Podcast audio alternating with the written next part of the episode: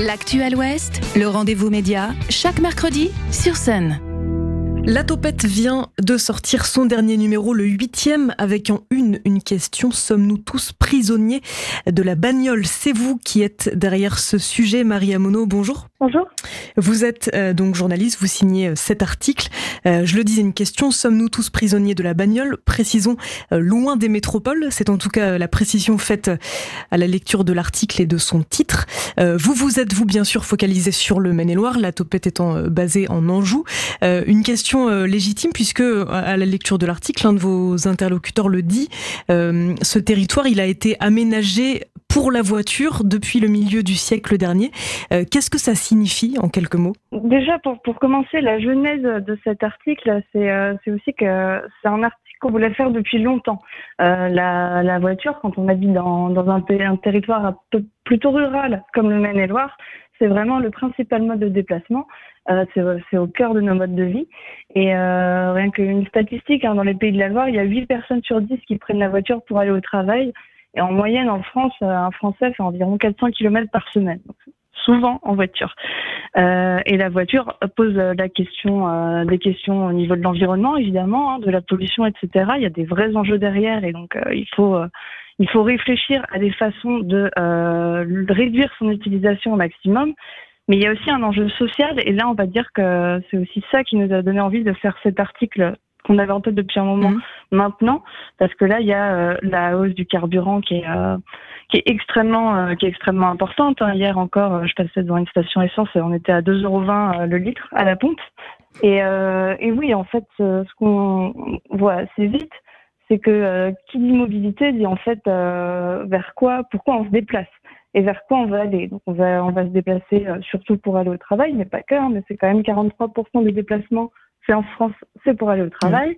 C'est aussi pour accéder aux soins, aux services publics, au commerce, pour les loisirs, l'éducation.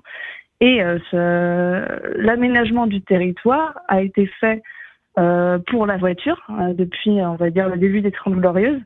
Et aujourd'hui, c'est euh, assez incompatible euh, l'aménagement du territoire avec des idées de mobilité douce, euh, etc. Euh, enfin, c'est très compliqué en tout cas. Hum.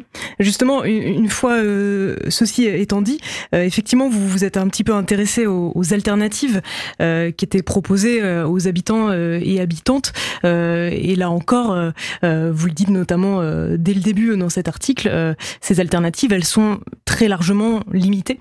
Hum. Et alors déjà, quand on imagine se passer de la voiture tout cas, beaucoup de personnes vont penser en premier lieu aux transports en commun.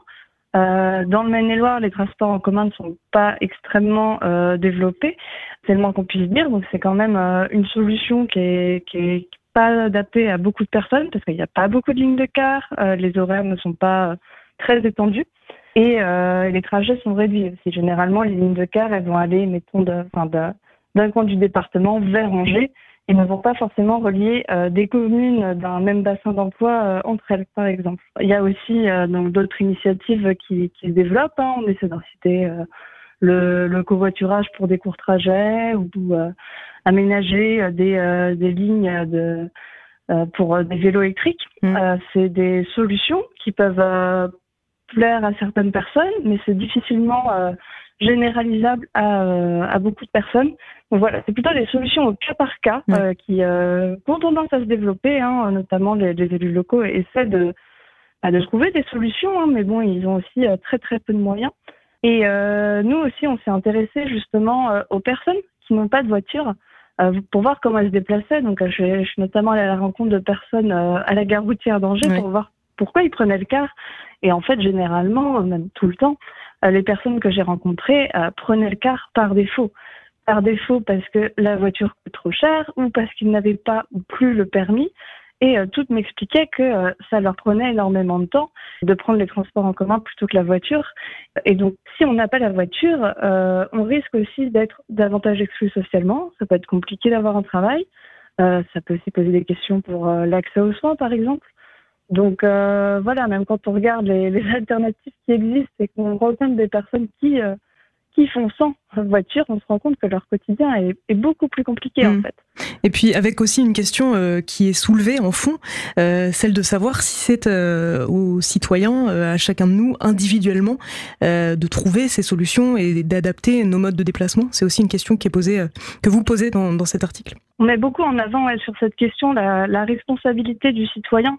On va, on va pointer du doigt la personne qui prend sa voiture à tout bout de champ et qui pollue parce qu'il a sa vieille voiture thermique, etc. Euh, c'est un fait. Hein. Il y a des personnes qui utilisent la voiture pour des micro-trajets euh, d'un kilomètre. Mm. Et effectivement, c'est pas c'est pas ça qu'il faut faire. Donc, on, on se cache pas non plus là-dessus. Mais quand même, globalement, euh, le fait est que les citoyens n'ont pas vraiment le choix. Euh, la voiture, ça reste un horizon indépassable pour beaucoup de personnes. Donc, c'est plutôt au niveau du, du politique hein, de faire de faire quelque chose.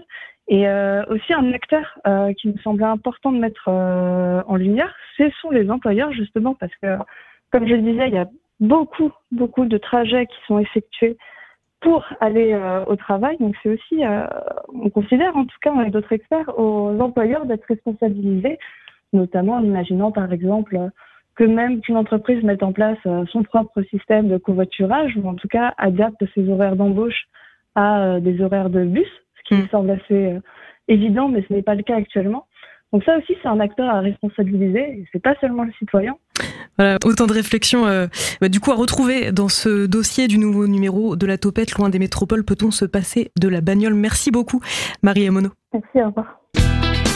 Le rendez-vous média en podcast et en vidéo sur myson et le.